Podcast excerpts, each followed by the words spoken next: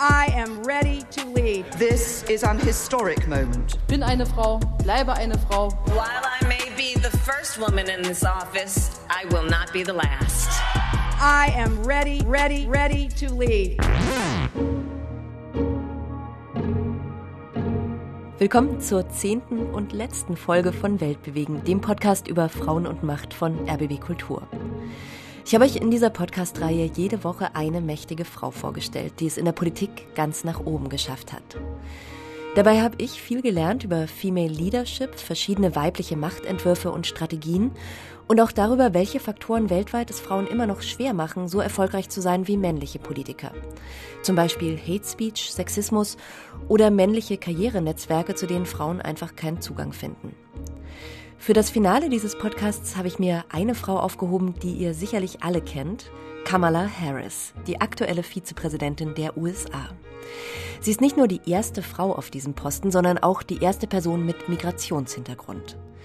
Mich haben schon einige ihrer Wahlkampfauftritte total begeistert. Zum Beispiel das Duell mit Donald Trumps Vizepräsidenten Mike Pence, in dem sie unaufgeregt, aber sehr klar immer wieder ihren Platz beansprucht, einfach nur mit den Worten I'm speaking.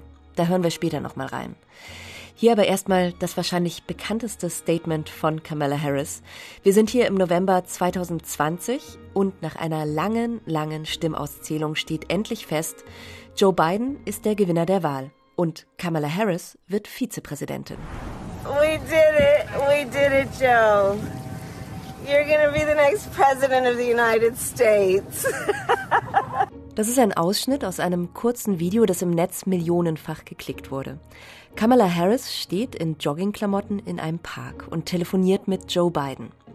Sie wirkt in dieser Szene herzlich und energiegeladen. Und die sportliche Symbolik passt perfekt. Schließlich war Kamala Harris im Wahlkampf der Running Mate von Joe Biden. Sie verkörpert vieles, was dem 78 Jahre alten Präsidenten fehlt. Sie ist weiblich, nicht weiß und mit 56 Jahren verhältnismäßig jung. Kamala Harris hat eine beeindruckende Karriere gemacht, erst als Richterin und dann als Politikerin. Sie hat hart gearbeitet, aber sie macht auch immer wieder ganz klar, dass das alles nicht allein ihr Verdienst ist. Sie spricht immer wieder offen über ihre Vorbilder, ohne die sie nicht dahin gekommen wäre, wo sie heute ist. Und deswegen habe ich mich entschieden, diese letzte Folge von Weltbewegend nochmal ausführlich auf ein Thema zu schauen, das mich eigentlich schon über die ganze Podcast-Reihe begleitet. Die Frage nach weiblichen Vorbildern, Role Models. If you can see it, you can be it. Diesen Satz hat Tijen Onaran von Global Digital Women gesagt, als ich sie für diese Folge von Weltbewegend nach weiblichen Vorbildern gefragt habe. Also frei übersetzt, wenn Frauen andere Frauen vor Augen haben, die zum Beispiel politische Spitzenämter erobern, dann können sie sich auch vorstellen, selbst Kanzlerin zu werden. Deswegen wollte ich diesen Podcast machen, um mächtige Frauen weltweit sichtbar zu machen.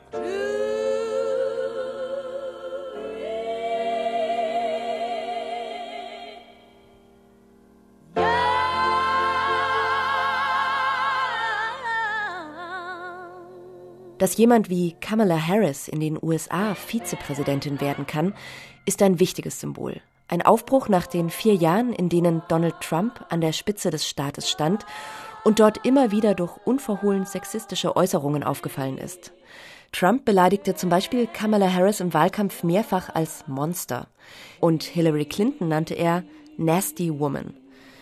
Diese Äußerungen von Donald Trump und seine Angriffe auf sexuelle Selbstbestimmung zum Beispiel die Kriminalisierung von Abtreibungen in vielen amerikanischen Bundesstaaten, brachten in den USA viele wütende Frauen auf die Straße, so wie beim Women's March 2017. Auch Kamala Harris war Teil dieser Frauenbewegung. Bei ihrer Amtseinführung als Vizepräsidentin trug sie symbolisch einen weißen Anzug. Das ist die Farbe der Suffragetten, die in Großbritannien Anfang des 20. Jahrhunderts das Wahlrecht für Frauen erkämpft haben. Damit signalisiert sie, ich weiß, auf wessen Schultern ich stehe. In ihrer Nominierungsrede sprach Kamala Harris über ihr großes Vorbild, das naheliegendste überhaupt, das man als Frau haben kann, ihre Mutter. Die Details erfahrt ihr jetzt von Claudia Sarre. Sie ist ARD-Korrespondentin in Washington. Ja, Kamala Harris Mutter war offensichtlich eine sehr außergewöhnliche Frau mit einer sehr großen Begabung, aber auch mit sehr großem Mut und einem sehr großen Sinn für Gerechtigkeit. Und all diese Charakterzüge hat sie tatsächlich auch an ihre Tochter Kamala weitergegeben, denn Shamala Gopalan Harris, so hieß sie ja, die war erst 19, als sie aus Indien in die USA gekommen ist, um dann an der Uni von Berkeley zu promovieren. Und das war 1958 natürlich etwas ganz Besonderes. Also das beweist schon ihren Mut. Sie war Naturwissenschaftlerin und hat sich dann später vor allem der Brustkrebsforschung gewidmet. Und Kamala Harris ist immer so stolz auf ihre Mutter. Ihre Mutter war wirklich ihr großes Vorbild. Einmal hat sie zum Beispiel gesagt, meine Mutter war eine Naturgewalt und sie war die größte Quelle meiner Inspiration. Und auch bei ihrer Nominierungsrede im letzten Jahr, als sie nominiert wurde, hat sie gesagt, sie würde sich so sehr wünschen, dass ihre Mutter diesen Moment miterleben könnte. And oh, how I wish she were here tonight. But I know she's looking down on me from above. I keep thinking about that 25 year old Indian woman, all of five feet tall, who gave birth to me at Kaiser Hospital in Oakland, California. On that day, she probably could have never imagined that I would be standing before you now and speaking these words I accept your nomination for Vice President of the United States of America. Ja, also ich finde, man hört schon die Emotionen in ihrer Stimme. Sie sagte, ich denke an diese 25-jährige indische Frau, die nur gut 1,50 Meter groß war, die mich im Kaiser Hospital in Oakland, Kalifornien zur Welt gebracht hat.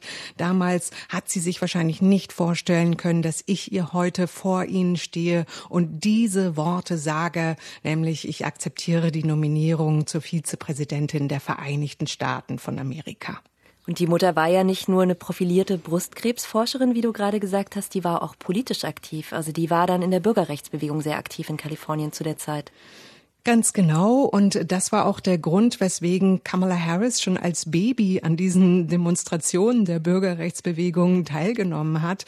Denn die Mutter hat als Studentin dann auch Kamala Harris Vater kennengelernt, Donald Harris. Das war ein Jamaikaner, ebenfalls Einwanderer, später dann Wirtschaftsprofessor. Und diese beiden, Kamalas Mutter und ihr Vater, also waren beides People of Color, also sprich nicht weiß. Und sie sind in den 60ern zusammen dann auf diese Bürgerrechtsdemonstrationen gegangen und haben, wie gesagt, auch ihre beiden Töchter, dann Kamala und ihre kleine Schwester Maya, im Kinderwagen mitgenommen. Und das zeigt also schon, Kamala hat dieses äh, Bewusstsein für Gerechtigkeit und vielleicht auch diesen Kampf für Gerechtigkeit eigentlich schon mit der Muttermilch aufgesogen.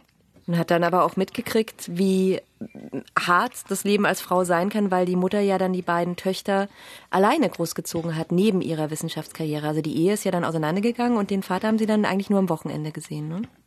Das stimmt. Die beiden haben sich dann tatsächlich getrennt, als Kamala sieben war, also noch recht klein. Und die Mutter musste dann die beiden kleinen Mädchen alleine großziehen.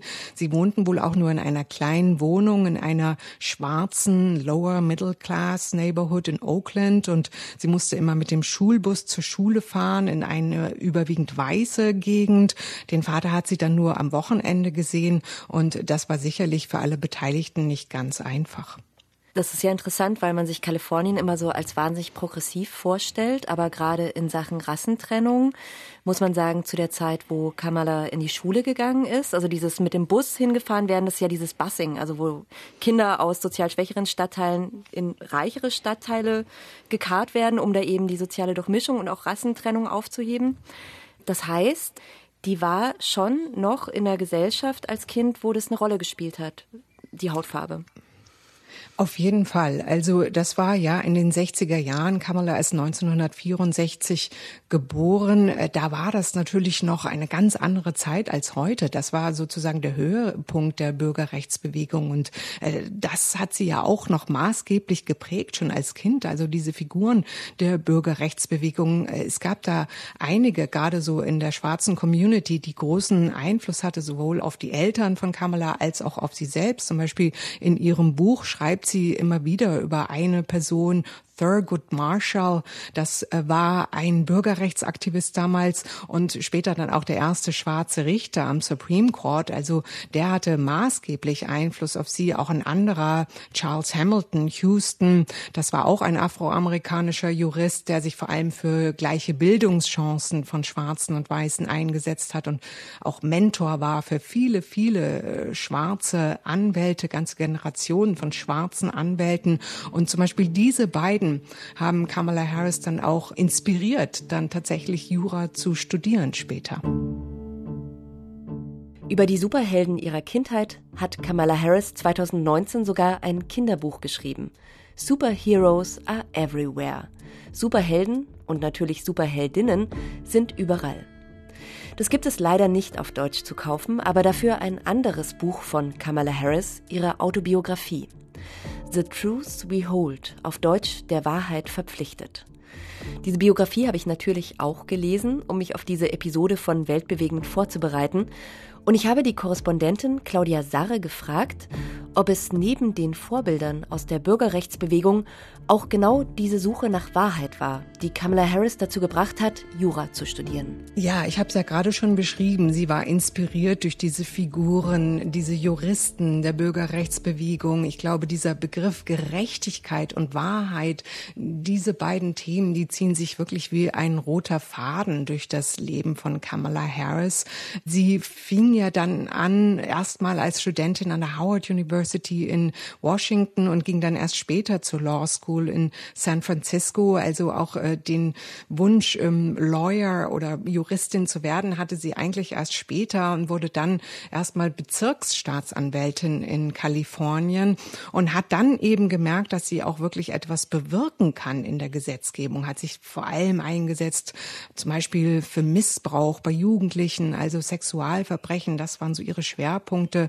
Und übrigens war sie auch nicht unumstritten dann als Bezirksstaatsanwältin, denn sie verfolgte zum Teil eine sehr harte Linie. Also zum Beispiel, wenn es um kleinere Vergehen ging, etwa Schulschwänzen, da war sie richtig streng und hat gesagt, das muss bestraft werden. Eltern, die ihre Kinder nicht zur Schule schicken müssen, bestraft werden. Und davon waren natürlich oftmals auch Schwarze betroffen. Und hinterher wurde sie für diese harte Linie auch oft oftmals kritisiert. Es ist ein Amt, Staatsanwältin, da muss man politisch natürlich neutral sein und gleichzeitig sind ja viele Themen, mit denen sie sich da auseinandergesetzt hat, unglaublich politisch. Also zum Beispiel Homo-Ehe hat sie sich auch damit befasst, Polizeigewalt, Waffengesetze, Todesstrafe.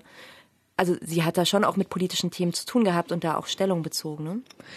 Auf jeden Fall. Das war dann allerdings später, denn ähm, sie wurde dann ja gewählt zum Attorney General von Kalifornien. Und Attorney General, das wird im Deutschen oftmals missverstanden, ist die Justizministerin. Also sie ah. war Justizministerin von Kalifornien. Das heißt also Mitglied der Regierung von Kalifornien. Und da konnte sie natürlich politisch jede Menge bewirken. Und sie hat sich eigentlich eingesetzt für klassisch linke Werte. Du hast ja gerade schon einige gesagt. Zum Beispiel hat sie sich eingesetzt für strengere Waffengesetze.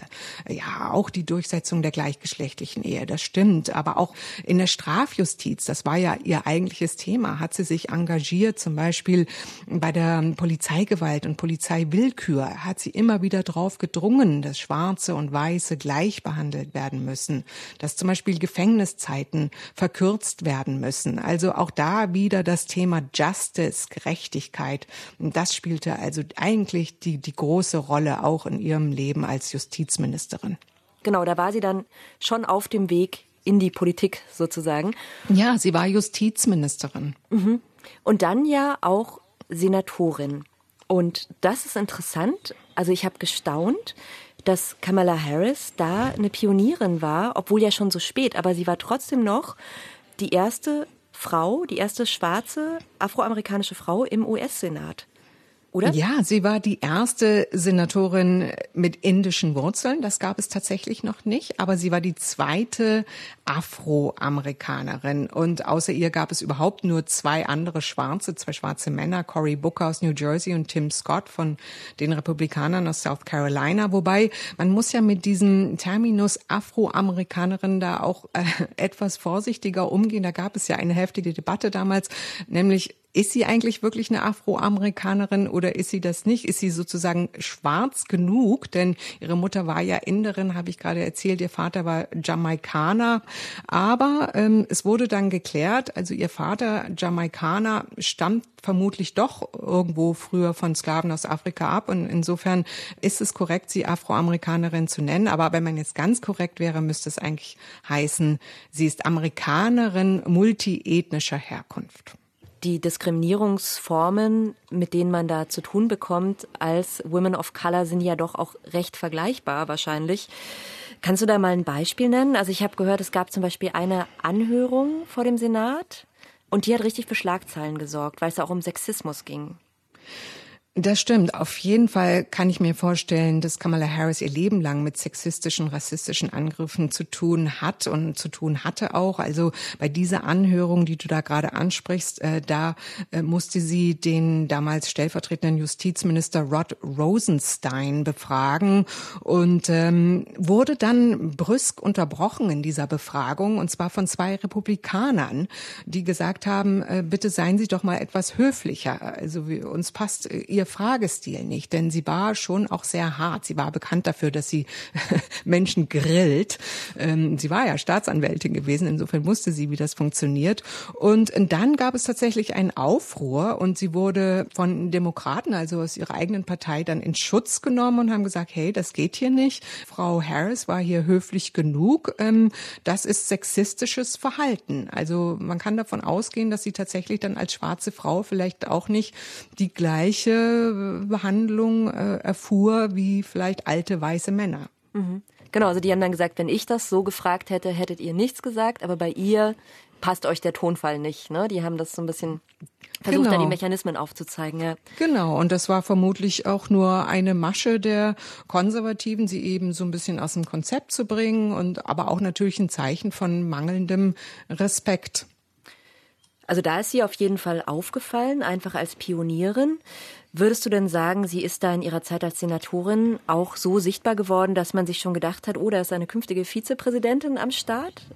Oder kam das eher überraschend?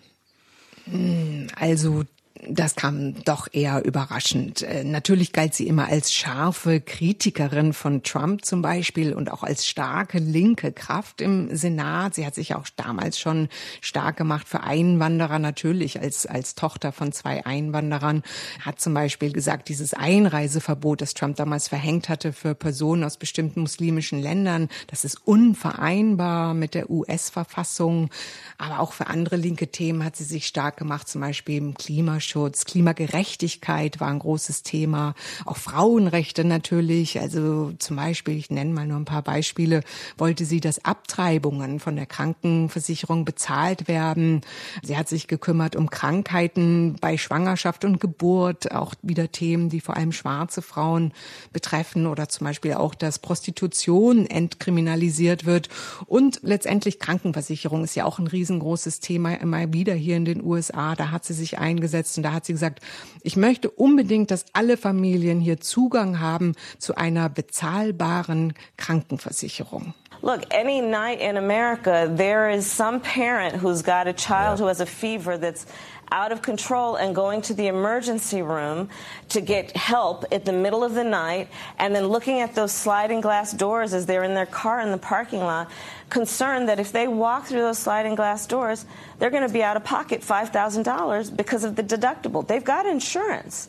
Sie sagt, jede Nacht gibt es in Amerika Eltern, die mit ihrem Kind in die Notaufnahme müssen, weil ihr Kind hohes Fieber hat. Und sie gucken dann aus ihrem Auto auf diese Glasschiebetüren und machen sich Sorgen. Wenn sie da jetzt durchlaufen, müssen sie erstmal einen Eigenanteil von 5000 Dollar bezahlen. Und das, obwohl sie eine Krankenversicherung haben. Sie hat ja dann 2019 die Präsidentschaftskandidatur angestrebt, also wollte eigentlich Präsidentin werden und nicht Vizepräsidentin.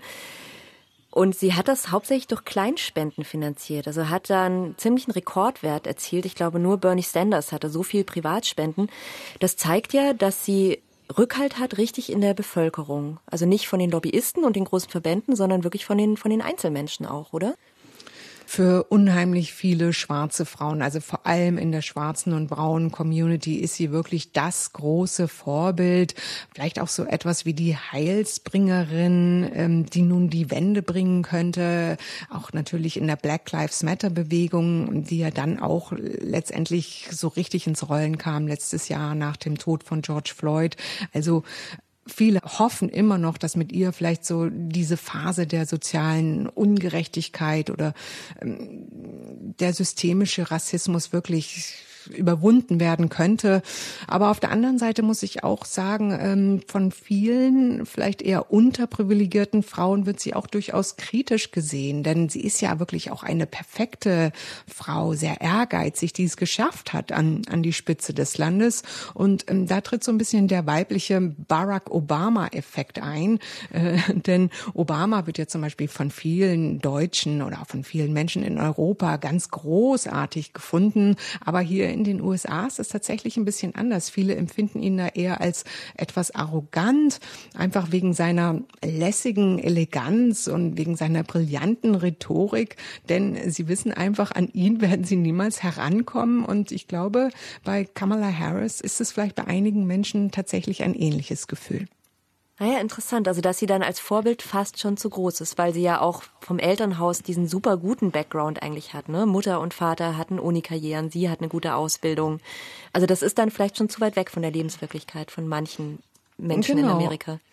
Genau, auf jeden Fall. Von einigen sicherlich. Klar, ihre Mutter war großartige Forscherin, ihr Vater war Uni-Professor. Sie war auf jeden Fall privilegiert. Sie kam ja aus einem intellektuellen Elternhaus. Sie hat Klavierstunden bekommen, Ballettstunden. Sie sprach dann fließend Französisch, was ja auch daran lag, dass sie in Montreal zur Schule gegangen ist. Ähm, auf jeden Fall. Sie hatte auf gute Chancen äh, von Haus aus und ähm, das haben natürlich viele andere nicht. Zum Beispiel ein kleines Mädchen in der South Bronx. Die kann da auf keinen Fall mithalten. Was meine Kollegin Claudia Sarre da aus den USA berichtet, das war mir gar nicht so bewusst. Das Video von Kamala Harris beim Joggen nach der Wahl zum Beispiel, das ich so toll und nahbar fand, kam nicht bei allen in den USA gut an. Einige haben auch gesagt, Fitness in Markenkleidung, so etwas kann sich eine Mutter aus der Bronx gar nicht erlauben. Daran würde man sehen, wie weit sich Kamala Harris von der Lebensrealität der meisten Afroamerikanerinnen entfernt hat. Das finde ich spannend, weil es zeigt, so etwas wie das ideale Vorbild gibt es gar nicht. Frauen, die ich inspirierend finde, wirken vielleicht auf andere Frauen arrogant und abgehoben. Deswegen war es mir auch wichtig, in diesem Podcast ganz verschiedene Typen von Politikerinnen zu zeigen. Alt und jung, mit Kindern und ohne, konsensorientiert oder autoritär.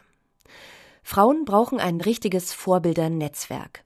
Das findet auch Tijen Onaran. Sie ist Gründerin von Global Digital Women. Dort vernetzt sie Frauen aus der Digitalbranche und berät Firmen zum Thema Diversity.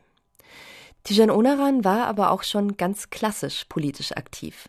2006 kandidierte sie bei den Landtagswahlen in Baden-Württemberg für die FDP. Da war sie gerade mal 20 Jahre alt. Und was Tijen Onaran da erlebt hat, hat mich sehr erinnert an die Erfahrungen, die junge Politikerinnen in der Weltbewegend Folge über Sanna Marin erzählt haben. Tijan Onaran hat sich damals als Exotin gefühlt, in mehrfacher Hinsicht, und war auf der Suche nach politischen Vorbildern. Das definitiv, aber ich hatte dann das große Glück, dass ich dann auch relativ schnell auf meine frühesten Vorbilder getroffen bin. Das war damals Silvana Koch-Marin. Sie war damals Europaabgeordnete für die FDP und auch schon sehr bekannt und sehr prominent und auch immer schon eine Urfeministin, hat sich sehr, sehr stark immer für das Thema Frauenrechte gemacht. Und die hat mich damals ja im Grunde auch entdeckt und dann auch wirklich gefördert. Das heißt, sie hat mir wirklich, wie man so schön heute sagt, das Thema des Female Empowerments, also dieser gegenseitigen Bestärkung unter Frauen, das hat sie nicht nur gesagt, sondern auch tatsächlich gelebt. Und daher bin ich da super dankbar, dass ich damals auf sie getroffen bin. Und das waren so die ersten Schritte meiner Vorbilderreise, sage ich mal. Meinst du, das ist heute leichter geworden für junge Frauen, wenn die in die Politik wollen? Ähm, ich glaube, dass es vor allem leichter geworden ist, mit anderen Frauen sich zu verknüpfen und vernetzen, auch parteiübergreifend. Ob das innerhalb von Parteien leichter geworden ist, das bezweifle ich sehr stark, weil natürlich gibt es einige Parteien, die sich ja auch Quoten gesetzt haben, also die Quotierungen haben, wenn es gerade auch darum geht, mehr Frauen in den Bundestag oder auch auf europäischer Ebene zu bekommen oder auch bei innerparteilichen Ämtern.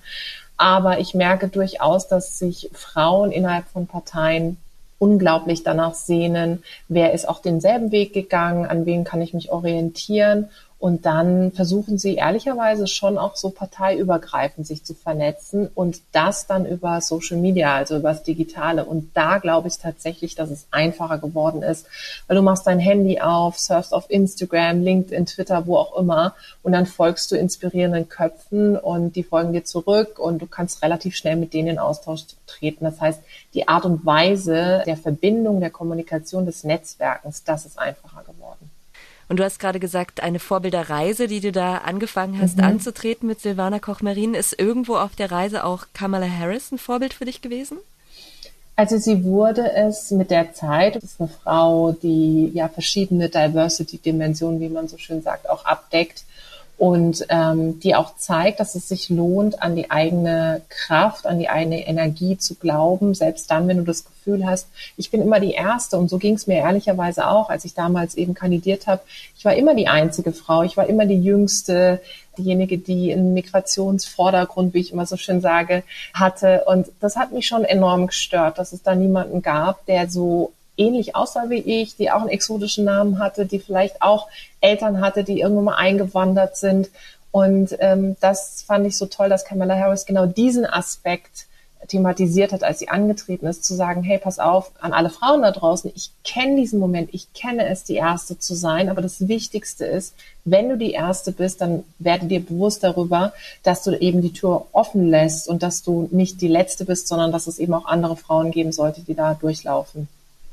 Kennst du das auch, dass das manchmal zu groß wird? Also ich habe jetzt in diesem. Podcast in Weltbewegend viel über weibliche Vorbilder gesprochen und ich weiß zum Beispiel, Christine Lagarde war so ein Fall, wo dann die Korrespondentin gesagt hat, ja, und die steht dann immer um 6 Uhr morgens auf und dann macht sie Sport. Und ich merke, dass es mir, also mir wurde es in dem Moment einfach ein bisschen zu viel. Also super schlau, ja. super gut aussehen, spricht ganz viele Sprachen. Ja. Das ist ja so ein Moment, wo man sich dann beim zu jemand ausschauen auch den Kopf verrenken kann. Vorbildern geht es eben nicht um Perfektion, sondern es geht ums Unperfekte. Es geht darum, dass ich sehe, guck mal, die struggelt auch, die fällt auch hin. Oh mein Gott, die hatte heute Morgen auch keine Zeit, sich irgendwie vorzubereiten.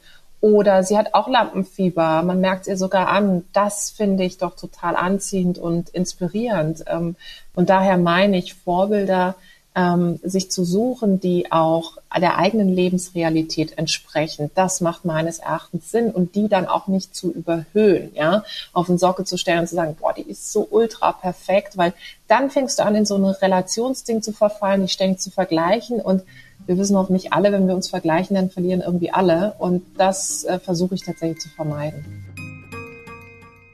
Realistische Vorbilder finden, über Vorbilder sprechen, ohne sie zu überhöhen. Das ist wirklich ein schmaler Grat. Das habe ich auch bei den Politikerinnen gemerkt, die ich hier in Weltbewegend vorgestellt habe. Zum Beispiel bei Aung San Suu Kyi, der de facto Regierungschefin von Myanmar. Das ist eine unglaublich starke Politikerin, die für ihre Ideale alles opfert, die aber gleichzeitig die Menschenrechtsverbrechen an den Rohingya runterspielt und verteidigt. Das Thema Vorbilder hat mich also wirklich umgetrieben in den letzten Wochen und ich habe oft auch noch nach den Interviews mit meinen Gästen darüber weiter diskutiert. Zum Beispiel mit Anne Connelly, der Gründerin der Frauenfinanzinformationsplattform Hermoney, die in der Episode über Christine Lagarde zugeschaltet war. Sie hat etwas ganz Spannendes über weibliche Vorbilder gesagt, über das ich gerne mit Tijen Onaran von Global Digital Women weiter diskutieren wollte. Wir Frauen sind immer auf der Suche nach einem Vorbild. Ja. Und du hast eine Vorbildfunktion und äh, auch wenn du das nicht weißt oder das gar nicht haben möchtest. Das berichten mir auch immer wieder Frauen, die in Top-Funktionen waren und die dann gegangen sind aus irgendwelchen Gründen und dann kamen die anderen Frauen hinterher auf die zu und haben denen dann gesagt, meine Güte, du warst so ein Vorbild für mich, was machen wir hier ohne dich und so weiter. Da waren die oft erstaunt erstaunt. Und das sagen mir natürlich heute Frauen auch, die ich, aber ich mache das ja jetzt auch mit meinem Netzwerk beruflich, aber die, die wollen dann von mir hören, wie hast du das gemacht mit den Kindern und wie war das und hier und da. Also das ist schon nicht zu unterschätzen. Und die jungen Frauen insbesondere haben einen immensen Orientierungsbedarf. Die jungen Frauen insbesondere sind extrem auf der Suche nach Vorbildern, trauen sich zwar auch mehr zu, was zu sagen, aber sie klammern sich auch wirklich schon sehr. Äh, das überrascht mich immer so ein bisschen. Da denke ich manchmal, Gott, da war ich deutlich unabhängiger, weil ich ja auch keine Vorbilder in dem Sinne hatte. Aber das heute ist das durch Instagram vielleicht auch und die ganzen Social-Kanäle einfach auch vielleicht akzeptierter. Was würdest du denn sagen, Tijen? Ähm, was die Anne Connelly da ausdrückt, ist ja, dass Frauen nochmal so einen ganz besonderen Vorbildbedarf haben. Würdest du das mhm. auch so sehen? Ich würde das auch so sehen und ich glaube, es liegt auch daran, dass äh, wir Frauen natürlich mit einem ganz anderen gesellschaftlichen Druck zu tun haben, als es Männer zu tun haben. Das fängt damit an, äh, wie trittst du auf, wie siehst du aus, hast du Lippenstift auf oder nicht, hast du hohe Schuhe an oder nicht, wie drückst du dich aus, kannst du präsentieren, ja, nein. Wir sind ja super schnell auch in so Stereotypen unterwegs, ja, und viele andere Menschen packen uns in Schubladen. Und ich glaube, das führt dazu, dass du danach suchst, wer wurde auch in so eine Schublade gepackt. Als wenn ich zum Beispiel darüber rede, warum ich mich so gerne so, ich sag mal, bunt anziehe oder einen Lippenstift trage, am Anfang habe ich immer gedacht, das erzähle ich nicht, ja. Das ist so Klischee, ach, eine Frau, die hat irgendwie Lust an Weiblichkeit, an Lifestyle in Deutschland herrscht ja oft das Bild, okay, eine Frau kann entweder das eine oder das andere. Also entweder ist sie schlau oder sie sieht gut aus. Beides geht irgendwie nicht zusammen, ja. Und dann habe ich immer gedacht, gut, ich muss mich für eines entscheiden. Das heißt, ich habe irgendwie ein seriöses Business. Ich berate Unternehmen in Diversity und Inclusion Fragen. Das heißt, ich kann mich nicht zu Themen wie Lippenstift, Klamotten äußern. Irgendwann habe ich das in einem Interview gemacht und ich habe genau das erfahren, was Anne erzählt hat dass ich wahnsinnig viel Feedback bekomme. Ich habe dann erzählt, wann es bei mir begann, dass ich mich bunt angezogen habe, dass ich einen roten Lippenstift getragen habe, warum es mir Spaß macht. Und dann habe ich so viele Nachrichten bekommen von unglaublich jungen Frauen, die gesagt haben, hey, pass auf, Tijen, danke, dass du sprichst. Und dann habe ich mir gedacht, jetzt mache ich es zum Thema weil es ist ein Thema und warum soll ich nicht darüber reden, wenn es mir Spaß macht? Also dann packe ich mich ja selber in eine Schublade. Und genau diese Situation erleben ja ganz viele Frauen, dass sie Dinge erleben, von denen sie denken, nur ich erlebe es, warum erleben es nicht andere? Und wenn das dann jemand thematisiert, dann denkst du dir erst, ey cool, irgendwie der ging es genauso. Also ich bin nicht allein. Diese Suche nach Vorbilder impliziert ja immer irgendwo auch die Suche nach Gemeinschaft und danach, dass du das Gefühl hast oder Gefühl haben willst, ich bin nicht allein, es geht anderen genauso. War das dann auch genau das, die Motivation für Global Digital Woman, dass man so eine Art Vorbildersuch- und mhm. Match-System bildet für Frauen? Ja, absolut. Ich habe ja vor sieben, fast acht Jahren damit angefangen. Das war ein Frauenstammtisch, den ich in Berlin ins Leben gerufen habe, weil ich genau dieses Prinzip, was eben Kamala Harris sagte, also die Einzige am Tisch zu sein, das, das hat mich wahnsinnig genervt. Ich war immer die Einzige auf Digital- und Tech-Konferenzen und dachte mir, wo sind denn all diese Frauen? Warum sehe ich sie nicht auf den Bühnen? Warum sehe ich sie nicht am Buffet mit mir stehen oder an den Stehtischen stehen? Und dann habe ich gesagt, okay, ich will hier irgendwie nicht meckern oder jammern. Ich gründe einen Frauenstammtisch und habe den dann ins Leben gerufen, habe relativ schnell gemerkt, durch dieses Vernetzen und Matching, wie du es gesagt hast, sind da halt Menschen aufeinander gestoßen, die so nie aufeinander stoßen würden. Und irgendwann ist daraus tatsächlich mein Unternehmen Global Digital Women entstanden. Es gibt im Amerikanischen diesen, diesen Satz, if you can see it, you can be it. Das ist mein Lieblingsstatement, weil es ist so wahr. Wenn du siehst, dass du das, was du dir erträumst, werden kannst, dann glaubst du noch mehr an dich. If you can see it, you can be it. Das ist ein Satz, den bestimmt auch Kamala Harris unterschreiben würde. Ich habe ja schon im ersten Teil dieser Episode mit der USA-Korrespondentin Claudia Sarre über die persönlichen und politischen Vorbilder von Kamala Harris gesprochen und darüber, warum sie für manche Frauen auch eben kein Vorbild ist, weil sie zum Beispiel zu elitär auftritt. Anders als andere Politikerinnen, die ich euch hier in Weltbewegend vorgestellt habe, ist Kamala Harris erst seit kurzer Zeit im Amt, erst seit dem 20. Januar 2021, also noch nicht mal ein halbes Jahr.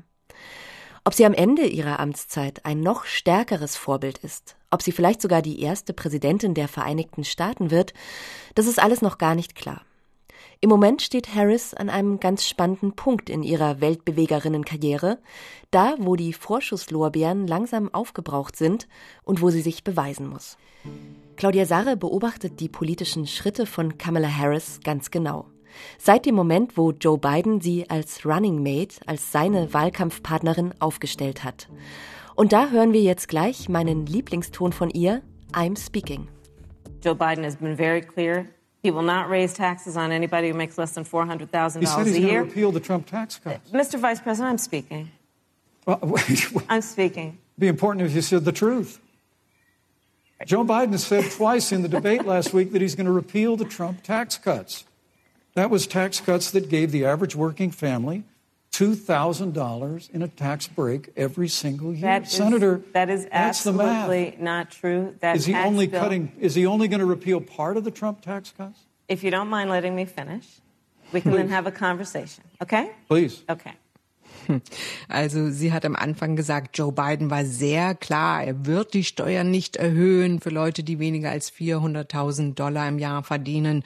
Mr. Vice President, jetzt rede ich, jetzt rede ich, das hat sie gleich zweimal gesagt. Und als Mike Pence dann wieder anfing zu reden, da hat sie dann angefangen zu lachen. Und also man sieht daran schon, ähm, sie behält wirklich die Ruhe auch in, in solchen Situationen. Und dadurch wirkt sie natürlich souverän. Also sie lässt sich nicht so leicht die Butter vom Brot nehmen. Und wenn es nötig ist, dann kann sie durchaus auch eine gewisse Schärfe an den Tag legen.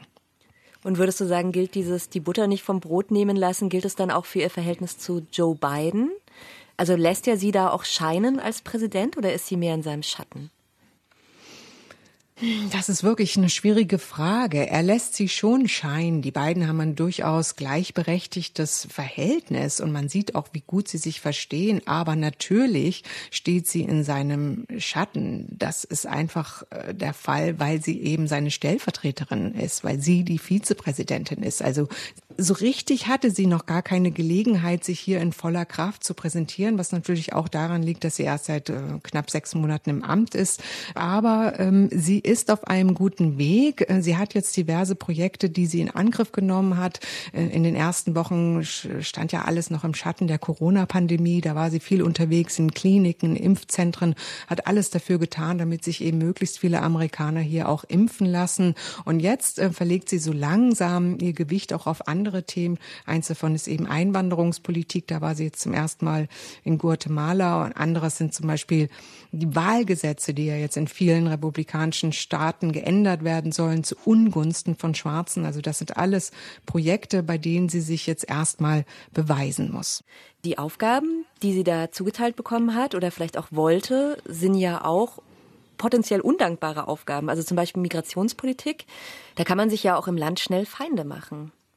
Auf jeden Fall. Also gerade dieses Thema Migrationspolitik, da wurde ja jetzt so oft vorgeworfen von den Republikanern, eben von den politischen Gegnern, warum sie jetzt noch nicht selbst an der Grenze war zu Mexiko, sondern eben stattdessen äh, ins Ausland gefahren ist, nach Guatemala. Aber sie sagt eben, man muss vor Ort die Fluchtursachen bekämpfen, um eben diesen Flüchtlingsstrom einzudämmen. Anders geht es nicht. Und äh, dort auf ihrer ersten Auslandsreise hat sie auch den Migranten klipp und klar gesagt, bitte bleibt zu Hause.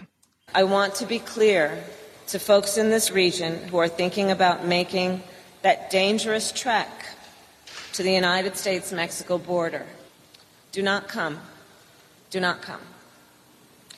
The United States will continue to enforce our laws and secure our border. Also sie wollte vor allem denjenigen sagen, die sich auf den gefährlichen Weg machen wollen an die amerikanisch-mexikanische Grenze. Kommt nicht. Die Vereinigten Staaten werden weiterhin die Gesetze durchsetzen und die Grenze sichern. Und außerdem gibt es ja auch legale Methoden, die die Einwanderung ermöglichen. Und sie sagt eben auch, unsere Priorität ist, illegale Einwanderung zu unterbinden. Und wenn ihr zur Grenze kommt, dann werdet ihr eben zurückgeschickt. Also daran sieht man schon, ähm, sie versucht auch hier hart durchzugreifen. Aber natürlich ist, wird das eine schwierige Aufgabe, das mal eben so zu lösen, wird nicht möglich sein, denn nach wie vor kommen ja Tausende von illegalen Migranten dort an die Grenze. Also dieses Thema könnte tatsächlich zu einer Art Belastungsprobe für sie werden. Und du hast vorhin schon gesagt, sie hat sich da als Senatorin auch viel für Frauenthemen eingesetzt, also Abtreibung zum Beispiel. Und sie ist ja auch eine wichtige Figur in der feministischen Szene, war sichtbar beim Women's March und so weiter. Hat sie da auch schon Themen angepackt? Ja, sie ist da wirklich eine wichtige Figur. Wenn sie hier mal auftritt beim Women's March oder auch bei der Pride Parade, da gibt es wirklich regelmäßig Schreie des Entzückens und Handyvideos. Ich war selbst mal dabei. Also für viele, vor allem junge Frauen, ist sie da ein riesengroßes Idol und sie geht immer wieder auf die Bedürfnisse von Frauen ein. Zum Beispiel bei ihrer Siegesrede im November, also als klar war, dass sie dann und Joe Biden das Rennen gemacht haben, da ist sie vor allem auf die Rolle der Frauen, auf die wichtige Rolle der Frauen in der Demokratie eingegangen. Women who fought and sacrificed so much for equality and liberty and justice for all, including the black women who are often, too often, overlooked, but so often prove they are the backbone of our democracy.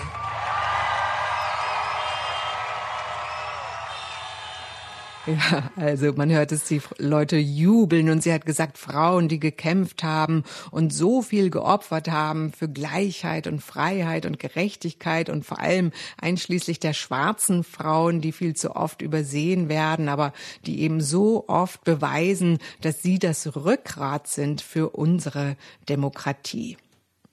Was würdest du denn abschließend sagen? Also wie inszeniert Kamala Harris ihre politische Macht? Geht die in offene Machtkämpfe? Verhandelt sie mehr im Hintergrund? Also ich habe in ihrer Autobiografie das Motto gelesen, das fand ich ganz schlau. Nicht soft, nicht hart, sondern smart. Passt das, würdest du sagen? nicht soft, nicht hart, sondern smart. Ja, das stimmt. Auf der einen Seite ist sie ja sehr bestimmt, ähm, sehr souverän und sehr tough. Das ist eben ihre Rolle als Staatsanwältin, auch knallhart. Aber auf der anderen Seite lacht sie ja auch viel. Äh, wenn man sie so sieht, ne, mit ihrem strahlenden Lächeln, den langen Haaren. Sie ist ja auch eine wirklich attraktive Frau und sagt auch immer, wie Familie zum Beispiel, wie wichtig das ist. Mm, also sie hat durchaus auch Charisma und natürlich eine große Begabung, indem sie eben einfach rhetorisch brillant ist, eine tolle Ausbildung hatte. Also das Smart, das nimmt man ihr auf jeden Fall ab. Wenn du jetzt von Machtkämpfen sprichst, also davon gab es bislang ja noch so, nicht so viele, aber ich glaube, ein Rezept bei ihr ist tatsächlich, sie gibt sich sehr volksnah. Also sie läuft, ich habe es gerade schon gesagt, auch immer wieder mit bei diesen Pride-Märschen zum Beispiel. Ähm, sie will nahbar sein. Sie kommt in Turnschuhen zum Beispiel. Vielleicht hat sie da noch einen Hosenanzug an, aber ähm, sie gibt sich lässig und volksnah. Will natürlich, dass die schwarze Community sie als eine von ihnen auch sieht. Und es gab mal so eine Anekdote. Nach der Amtsübernahme erschien sie ja auf dem Cover von der Vogue und zwar recht unkonventionell. Also wie schon beschrieben in ihren eigenen Klamotten, also jetzt keine Designer mit Converse, Turnschuhen vor so einem rosa Samtvorhang und hat so gelächelt irgendwie. Und da hagelte es tatsächlich Kritik von allen Seiten und alle haben gesagt, hey, dieses Foto ist vielleicht ein bisschen zu respektlos. Das ist die künftige Vizepräsidentin. Wie zeigt ihr sie denn da? Also das zeigt gar nicht den nötigen Respekt und ähm, Sie selber hat dann nur gesagt, na ja, also das ist schon okay. Und die Vogue hat dann im Prinzip reagiert und hat gesagt, gut, dann machen wir eben nochmal ein neues Titelblatt und zeigen sie irgendwie äh, auf eine seriöse Art. Da hatte sie dann einen ordentlichen hellblauen Hosenanzug an, mit sachlichem Hintergrund, so Gold und äh, die Arme so verschränkt über der Brust, eben so eine entschlossene Geste. Das war dann sozusagen nochmal der Kontrapunkt. Ist sie die künftige Präsidentin? Wir haben ja gerade gesagt, es sind jetzt erst ein paar Monate. Es ist dieser Riesenerwartungsdruck auf ihr. Das muss sie jetzt auch erstmal noch durchhalten für die ganze Amtszeit. Die Geschichte hat ja gezeigt, dass das relativ selten ist, dass äh, Vizepräsidenten dann bei der nächsten Wahl tatsächlich zum US-Präsidenten gewählt werden. Das gab es zum Beispiel bei George Bush, dem Älteren, dem Senior, einmal, aber sonst tatsächlich nicht allzu häufig. Und ähm, insofern bin ich da etwas skeptisch. Aber natürlich möglich ist alles. Und äh, für die Amerikaner wäre das jetzt im Prinzip eine einmalige Chance. Jetzt haben sie schon mal eine schwarze weibliche Vizepräsidentin. Sowas wird es wahrscheinlich so schnell nicht wieder geben. Und wenn sie jetzt ihren Job vielleicht gut macht und dann bei der nächsten Wahl vielleicht auch die Minderheiten in hoher Zahl mobilisieren kann, dann hat sie durchaus Chancen. Also die Zeit wäre reif für eine Frau, ist meine Meinung. Und ich bin vorsichtig optimistisch, dass Kamala Harris das vielleicht auch schaffen wird. vorsichtig optimistisch. Das trifft eigentlich ganz gut auch mein Gefühl nach den zehn Folgen, in denen ich euch hier weltbewegende Frauen vorgestellt habe. Ich war erstaunt, wie ähnlich die Aufgaben sind, vor denen Politikerinnen weltweit stehen, wenn sie die Männerbastion Politik erobern und öffentlich ihre Stimme erheben wollen. Der Druck, die Beobachtung, unter denen Spitzenpolitikerinnen stehen, ist enorm. Und ich bewundere wirklich jede Frau, egal in welcher Partei, die diesen Weg geht. Ganz zum Schluss und passend zum Thema Vorbilder möchte ich euch noch ein Zitat mitgeben. Es stammt aus dem Buch Frauen und Macht von Mary Beard und war so etwas wie mein persönliches Motto für diesen Podcast. Sie schreibt ganz am Ende, würde ich dieses Buch nochmal schreiben, würde ich dem Recht der Frauen, sich zumindest gelegentlich zu irren, mehr Platz einräumen. Keine der Politikerinnen, die wir in diesem Podcast vorgestellt haben, hat eine makellose, fehlerfreie politische Bilanz. Sie scheitern, stehen auf und machen weiter. Und sie haben es verdient, dabei genauso bewertet zu werden wie ihre männlichen Kollegen. Ohne Sexismus, ohne Hate Speech, ohne übersteigerte Erwartungen. Das war die letzte Folge von Weltbewegend, einem Podcast über Frauen und Macht von RBB Kultur. Alle früheren Folgen von Weltbewegend bekommt ihr kostenlos über die ARD Audiothek oder wo immer ihr eure Podcasts hört. Empfehlt uns gerne weiter und schreibt uns, wie euch dieser Podcast gefallen hat, an weltbewegend.rbbkultur.de. Der Producer dieses Podcasts war Roman Neumann. Mein Name ist Franziska Walser. Vielen Dank, dass ihr dabei wart.